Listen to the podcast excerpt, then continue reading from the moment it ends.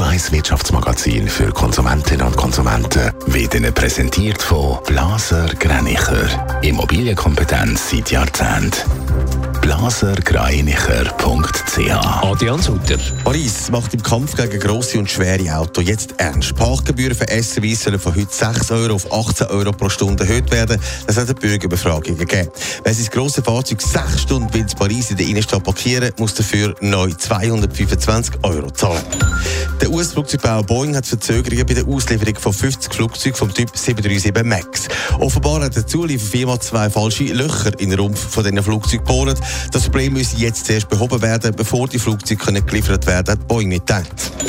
Die EU plant offenbar weitere Sanktionen gegen Russland. Das neue Sanktionspaket soll Ende Februar entstehen. Mehrere Personen und Unternehmen sollen neu auf die Sanktionsliste draufkommen und ihre Vermögenswerte sollen eingefroren werden.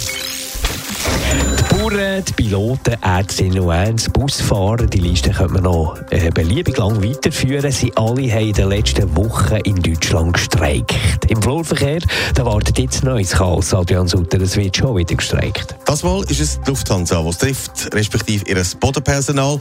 Und wenn die nicht schaffen, geht praktisch nichts mehr, erklärt der Deutschland-Korrespondent Benedikt Meise. Das hat die Vergangenheit gezeigt. Beim Streik im Jahr 2022 hat das Bodenpersonal mal eben Frankfurt und München fast komplett lahmgelegt.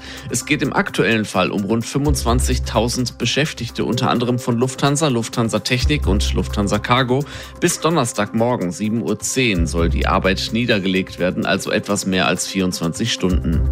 Da dürfte dann auch ein Haufen Schweizer passiert davon betroffen sein. Was wird denn das mal von den Gewerkschaften gefordert? Es geht um mehr Geld und bessere Arbeitsbedingungen. Die Gewerkschaft fordert 12,5% mehr Lohn.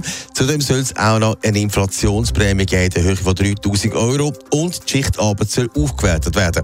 Das sind happige Forderungen, die hier dürften harte Verhandlungen mit sich ziehen.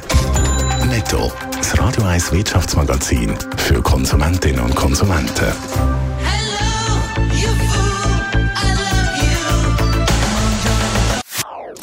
Das ist ein Radio 1 Podcast. Mehr Informationen auf radio1.ch.